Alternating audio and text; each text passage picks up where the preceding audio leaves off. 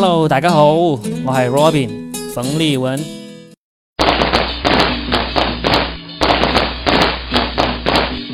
又来到我们新的一期，说的全是冷吹水栏目。今天呢是大年初三，啊，没想到我们这么勤奋，在年初三也不断更，对不对？我自己都没有想到。好的，那我们这期依然是请来了老于啊，我们的爱康堂的老板哈。啊，大家好，我是老于。哎，新年你们那个爱康堂金楼馆还在继续营业吗？呃，没有没有，我们的员工还是要回去过年的。还以为你这么厉害，为了赚钱连年都在店里过呢。不至于不至于。那我们为什么我们今天还在更新呢？是因为到了年初三嘛，大家初一初二该见的亲戚也见完了啊，该串的门也串的差不多了，可能开始。终于会有一点点自己个人的时间了。嗯，那这时候干什么好呢？那当然就是听我们的音频节目啦，对吧？哎，对 我们这个节目还是很替大家着想的，对吧？就是怕大家无聊。哎，那我们这期节目其实也很贴心，就是想要给大家推荐一些我们俩都觉得好看的电影、电视以及那个书，希望大家在这个假期里面，如果想要看看书、看看电影的话，能够有一些选择，打发一下时间哈。那其实我。这个推荐电影、推荐书这个节目呢，我去年也做过一期。哦，是吗？当时是跟另外一个脱口秀演员，一个女的叫做罗一喜来讲的。我今年其实还问了她一下，我说：“哎，今天我会跟老于来讲一期这个新的这个过年影视推荐，要不要一起来讲啊？”因为这个罗一喜她是看片看的非常多的，她每年都看了很多很多的片，而且她会看很多冷门的又好看的那种电影电视，所以我就特别想要叫上她一起。没想到呢，她说：“她说我今年不来了，所以去年讲了一期被人骂死了。”为什么？因为去年呢，我们是我跟他预。测了一下过年那个呃院线电影的那个票房哦，那个票房对吧？对，主要是这个方面被骂了哦。对，对，预测票房预测的不算很准，然后呢，也对一些大家都会后来很多人维护的一些电影呢，我们也提出了一些批评意见。结果呢，就那个 那些节目之后，就不少人在节目下面去来骂，所以呢，这个这个罗伊喜小姐呢，她就对于这个她的心理承受能力没有我那么强，脸皮没有我那么厚，所以今天她就拒绝了我这个要求啊。哦，没关系啊，没关系，我们还有脸皮更厚的。对对对对对，我们这次不说票房了啊。对呀，我们不说了。所以呢，我们其实这期节目主要是想要跟大家说一下我们。曾经看过的，或者说我们虽然还没看过，但是呢，我们相信它是非常值得推荐的一些电影、电视以及书本，给大家推荐一下。嗯老于，你自己有什么有什么推荐吗？好嘞，因为是这样子啊，就是说我其实从。这几年啊，这几年其实我看的东西并不是很多，而且而且看也是通过，就比如说 B 站，它有一些就是什么五分钟看完啊，对吧？就是一口气看完。我用这种方式看了不少美剧，其实啊这样子。然后我对其中，因为说实在的啊，美剧有些。长篇幅确实是很长，对吧？对。然后这个一一弄就是好几季、五六季、七八季这种，对吧？你真的看下来，其实是很费时间的。是的。哪怕是这种一口气看完的这种啊，就是说他讲一季也讲一个多小时，非常的详细，他们会讲的。对的。然后我就通过这个，就是我喜欢上了一部美剧，叫做《危机边缘》，我不知道你听说过没有？我没有听说过，你给大家介绍一下。哦，危机边缘是这样子的，就是说，首先啊，这部美剧呢，它其实是把就是有一些我们平时在就是互联网上，或者说是谣言啊，或者说是民间传说这种所有的灵异事件，嗯，都把它是用一种看似很科学的方式，把它归纳到一个很科学的体系里面去，嗯，是什么科学体系呢？是平行宇宙，啊。它就是它讲述的是，就是说两个平行宇宙之间发生的冲突啊、合作啊，然后，呃，中间的这种爱恨情仇，就整个的是讲这些东西。这两个平行宇宙，它相互之间会有发生关联吗？会有关联，而且它里面的人物，就是说，它首先它有一个，就比如说啊，你每一个人物，它其实都是在两个世界都有的。比如说你有一个主角 A，对吧？那么在那个平行宇宙里面就有个主角 B，这两个人。有可能性格差异比较大，但是他们做的一些事情其实是很相近的，嗯，还是非常有意思的。就一般来说，你比如说你做一部电影，对吧？你会把呃两种对立的性格特点分别给一个主角和一个呃反派，对吧？嗯，就是经常让这两个对立的这个价值观啊，在两个角色之间就发生冲突，对吧？嗯嗯，这个剧呢，我觉得这个构思巧妙就在这个地方，它可以让这种对立的价值观发生在同一个人身上，对吧？你只把它放在两个平行宇宙里面就可以了。哎，你说的这个设定其实跟去年有一部非常红的美剧叫做《致命女人》的设定有一点点接近的地方。哦，是吗？嗯、对，这部片子也是我要想要给推荐给大家的。呃，因为它才，那你那你说说，嗯，对，它才刚刚才第一季，所以呢，哦非常适合你在初三的这个当天开始来追这个片子，可能你就追个两三天就追完了。它其实哦也是讲的是在同一个地方、不同年代的女人，她们同一个住宅发生在她们身上的故事，就是她们的那个、呃丈夫啊、情人啊发生的事情。然后呢，呃，里面的主角是刘玉玲来主演的，她在里面国产的吗？嗯，是不是嗯，这是美剧。美刘玉玲嘛，哦刘玉玲是美国可以说最著名的华人华裔女女演员了。那这部片子呢，就 我不知道，不好意思对，这部片子是一个正剧，它不是那个喜剧。但是呢，因为嗯对他因为把这种女人掌控自己命运，怎么嗯呃面对这种丈夫不忠啊，还有这种欺骗啊，怎样去面对，嗯嗯，他们自己本身也欺骗的这个说的非常的有趣。它的英文名叫做 Why Woman Kill，就是女人为什么要杀人啊？所以呢，它哦译成了《致命女人》，豆瓣评分达到九点三分。哇，这么高，嗯，对这个片子呢，在去年算是一个现象级的一个剧集，因为我对正剧一向一兴趣不是太大，所以我其实是有一、对啊，嗯，有一搭没一搭的在看。嗯对于整个剧情，其实我说的不是太太清楚了，但是我推荐给大家也是因为，如果你是喜欢看正剧的，喜欢啊看这种什么不忠啊、欺骗啊、杀人啊、阴谋啊这听起来种东西，还有点小刺激呢，嗯，对，非常的刺激，可以去看一下。嗯特别适合这么短时间很快的追完它，因为你刚才介绍的那一部好像应该是有好几季的，对不对？挺长的。对，有好几季，至少有四五季，嗯，那可能在这么短短的假期，因为年初三了嘛，很快年初八就要上班了，只有四五天的时间，不一定能够看得完。但是《追命女人》嗯这个剧情呢，你是绝对可以看得完的。对，时间上也是允许的，就是的，对对对对。然后你刚才说到这嗯个在 B 站看这种解说的这种行为啊，我也经常做，我也经常做。啊，是吧？对对 对节约时间，呃，我我不是为了节约时间，我是真的就是嗯为了工作。我去年做了一个事情呢，就是在那个《权力的游戏》最后一季播出之前，我就啊用这种方式把《权力的游戏》前面七季全部看完了，复习了一遍，就是对吧？预习复习同时进行。啊因为我之前是没有一集一集的追这个《权力的游戏》的，但是哦，呢，去年我接了一个活，我必须要给这个《权力的游戏》来写一些衍生的那个内容。那我如果不了解的话，我就写不出来啊，对不对？所以呢，我就去这就等于说是去看看别人的读书笔记，等于说是 对，然后我因为《权力的游戏》前面七季实在是太精彩了，就会有很多人太长了，嗯，对，有很多人做了这种嗯什么十分钟看完呃一季，或者说五分钟看完一集这样的一个系列。这种对我来说都嫌长了，因为当时我接到一个很紧急的任务，可能短短只有几天的时间，我就要开始写那个东西了。然后呢，我就哦找到了一个非常好的一个别人的这种读书笔记是怎么做的呢？嗯，有人他把《权力的游戏》里面的每一个主要角色的人物线都给剪出来了。哦这个好，嗯，这个好，嗯，对，例如大家都非常喜欢的二丫，他就把从二丫的第一次出场到后面去流浪，到后面学艺，嗯到后来怎么回来复仇，呃怎么去刺杀，在他的那个刺杀名单上的人，每个重要的故事都剪出来了。二丫的故事线呢，大概二十分钟左右。就这样子，我就把哦每一个二丫啊、龙妈呀、种雪诺呀、色后啊嗯。这些全部都看了一遍，就基本上对这哦。这个故事了解了。我觉得，如果大家嗯。不管是想像这个方式挺好的，其实，对对对，不管你是想像老于那样子为了省时间，还是像我这样子呃为了干活，B 站上都有嗯很多这样子非常有才的人，他们把很多你来不及仔细一集一集看的那些剧集、嗯。或者电影给剪辑出来了。而且我发现啊，在这个看这个就是几分钟看完的这个方式来看一部一部剧啊，嗯，其实我从中我也没有感觉到，就是说我损失了什么信息，甚至于也看出了这种跌宕起伏的感觉。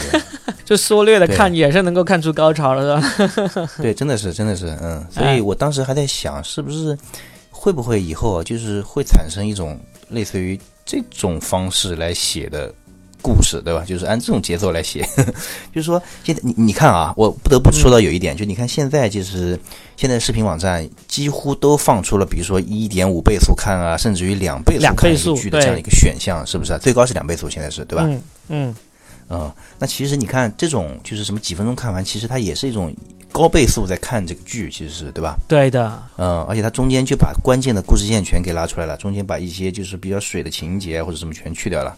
确实是因为现在可供选择的那个剧集啊、电影、电视太多了。很多时候，假如你又很感兴趣，但是呢，你又没有耐心一集集的看完的话，我相信这种做法还是很多人会选择的。但我如果那些是好看的剧集呢，还是值得细细的一集一集的去看，甚至是不止看一次的。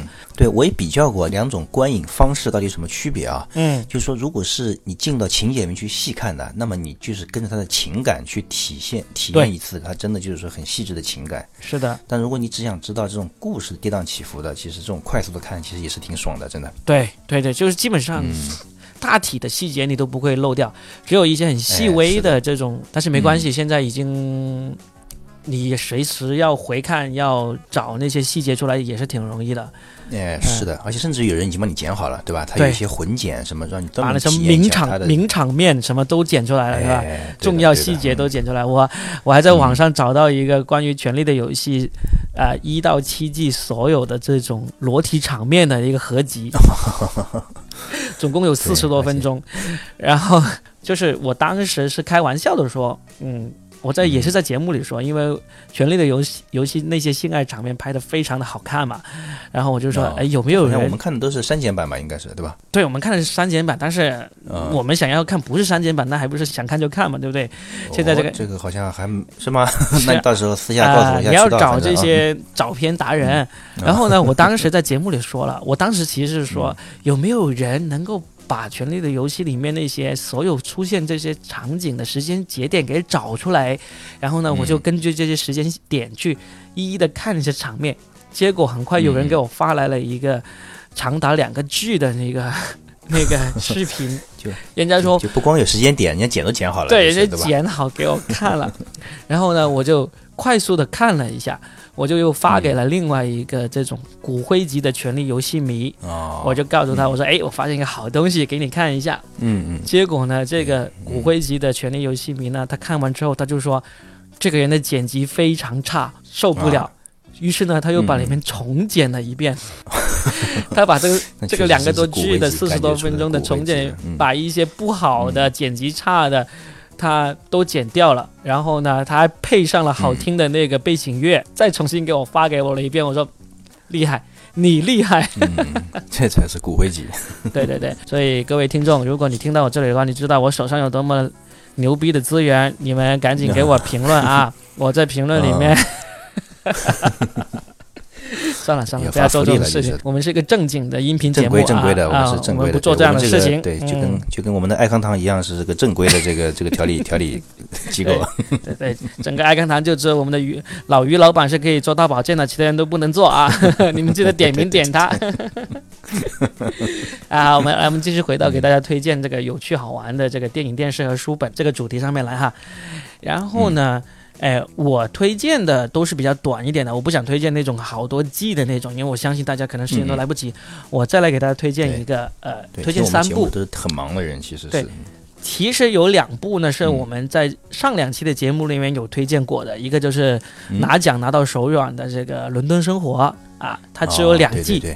非常的好看，很适合。其实我还去看了，对吧？当时你当推荐我还去看了。嗯你看完了吗？我没有看完，我我好像跟你当时沟通了一下，我觉得这个节奏好像已经不太适合我的这种反应的速度了，对吧？啊，是，它信息量很大，是吧？啊，这个片子，对的，信息量太大了。那我跟你说，我我这里推荐的三部，估计你都不太适合看了。如果是这样的话，对，哎，反正伦敦生活啊，很丧。然后呢，但是呢，里面有很多很好玩的桥段，也也有讲到很温暖的爱情，都很值得去看。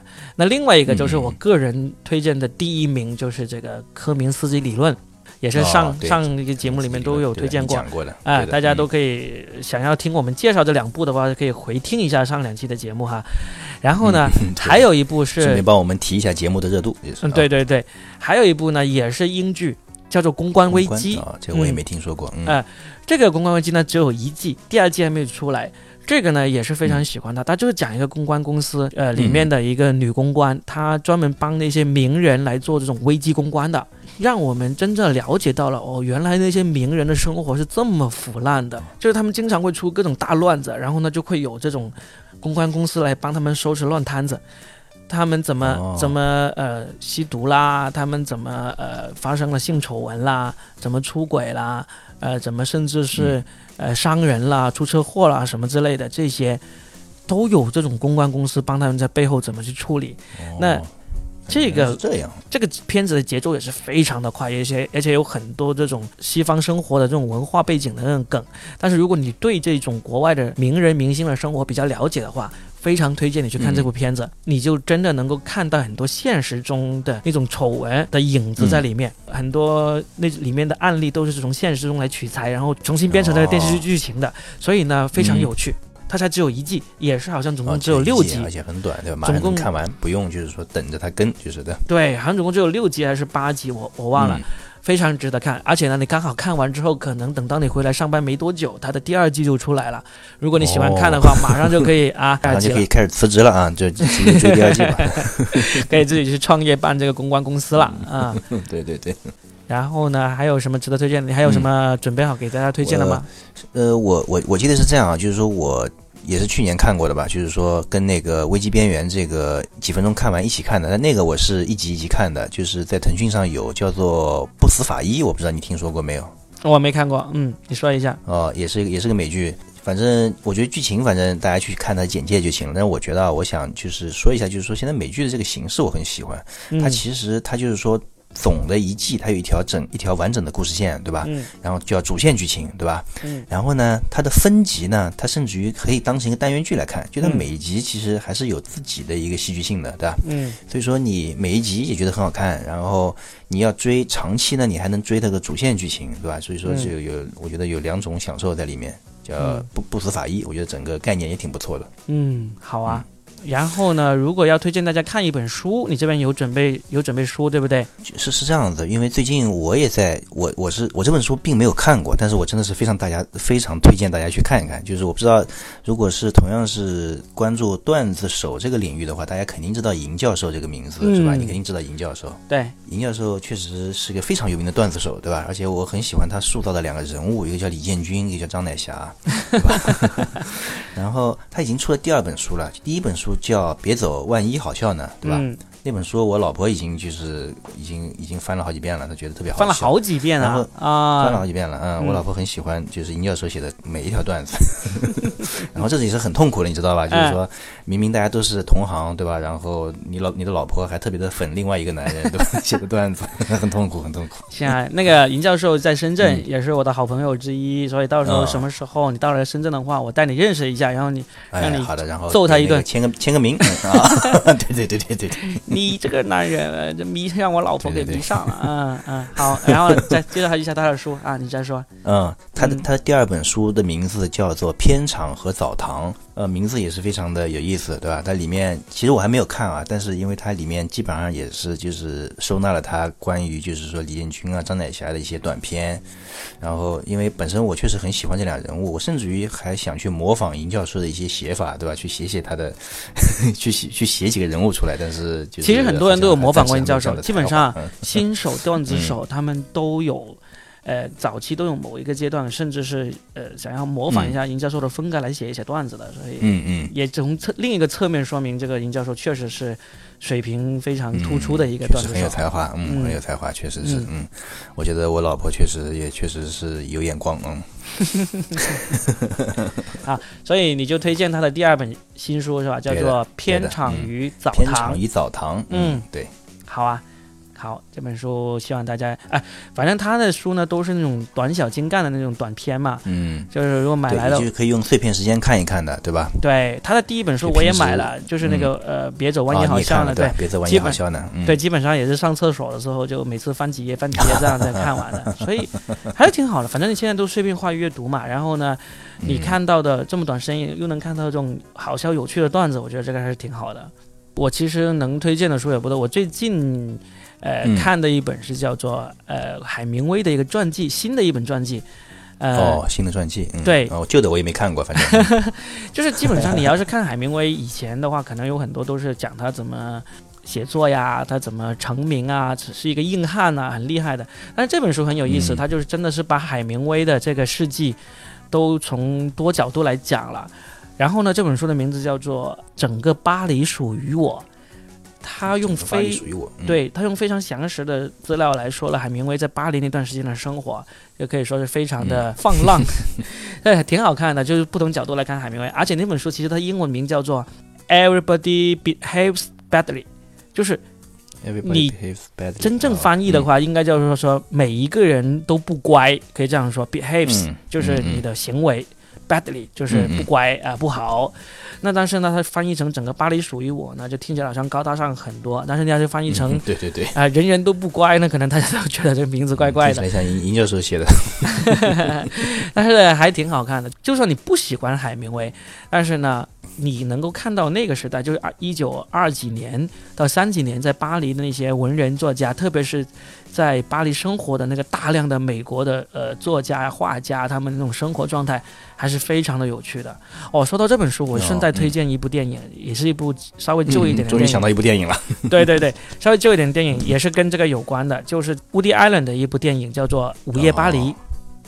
嗯这部电影大概应该是在呃十年前拍的吧，也是拍的很好，就是也是讲到一个作家在美国不算很出名，然后呢他就跟嗯未婚妻去巴黎度假，因为这个作家他跟他老婆其实是一个比较貌合神离的一个人，他老婆不太喜欢他写的东西，也不理解他写的内容，所以他就很很苦恼，他就经常就在巴黎的时候，他就三更半夜到那个街上去徘徊，就发现一到午夜呢，就会有一辆马车过来把他载过去参加那些作家的聚会。他一开始没想到这些作家都是他最仰慕的。一九二几年，在这个巴黎的那一那一帮作家，包括海明威啊，包括这个呃菲茨杰拉德呀，还有这个什么斯泰因啊，这些非常著名的作家，还有呃画家，就是呃毕加索啊，他们都在那边生活。他就每天晚上出去，这些人就每天晚上把他带去参加这些当年那些作家的聚会，他就参与到了他心目中最神往的那个年代的呃那些作家的生活里面去。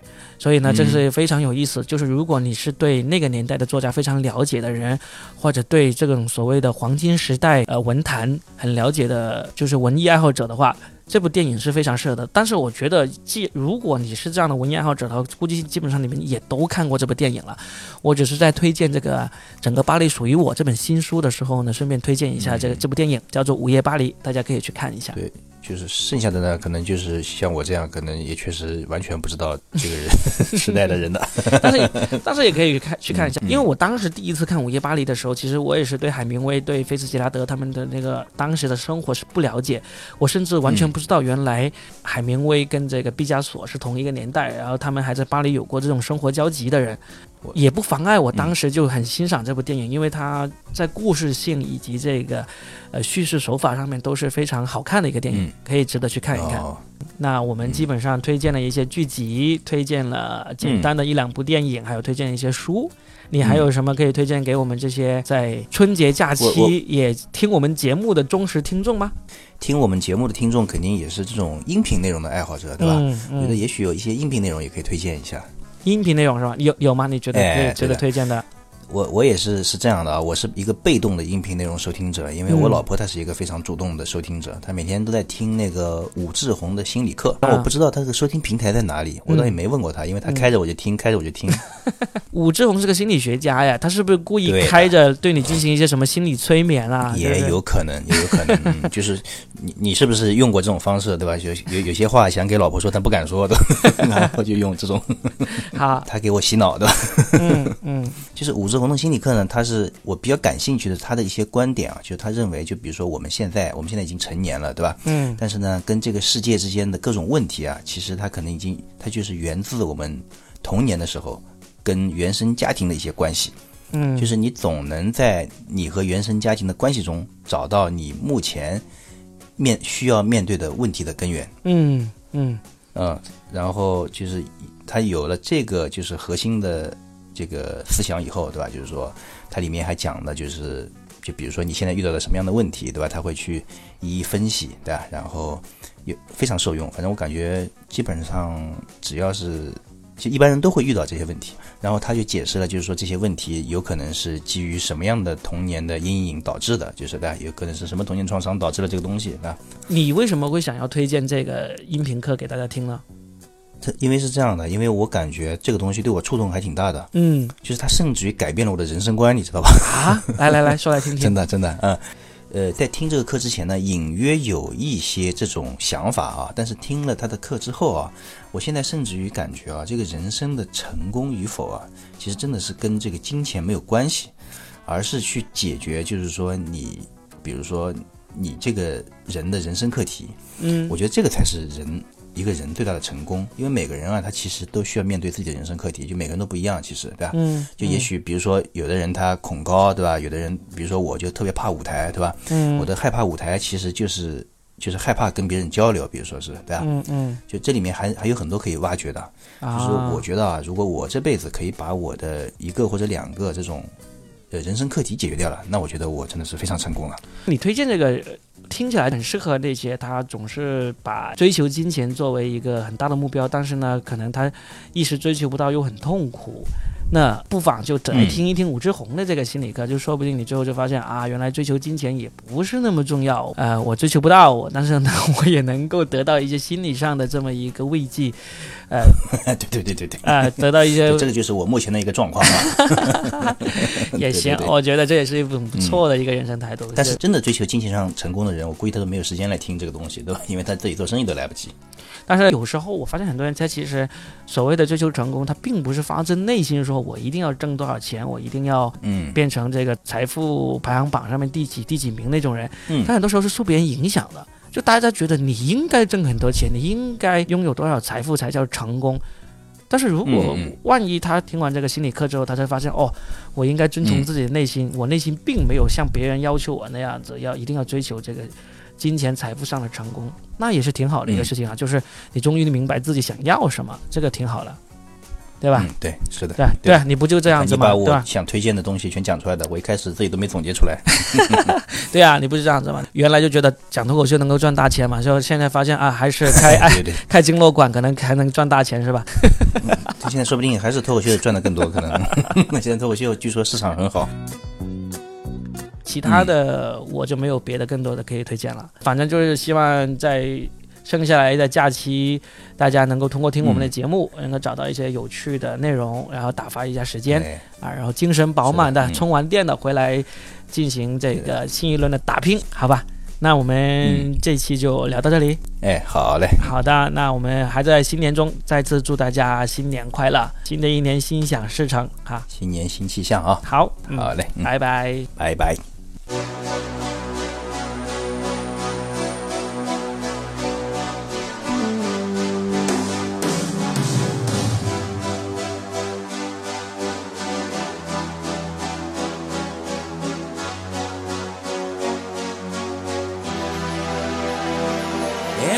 Spaces, what are we living for? Abandoned places, I guess we know the score. On and on, does anybody know what we are looking for? Another hero, another mindless crime behind the curtain in the pantomime.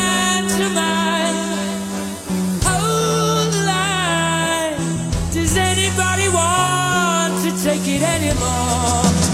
The Show must go on. The Show must go on. Yeah. Inside my heart is breaking. My makeup may be flaking, but my smile still stays on. Whatever happens,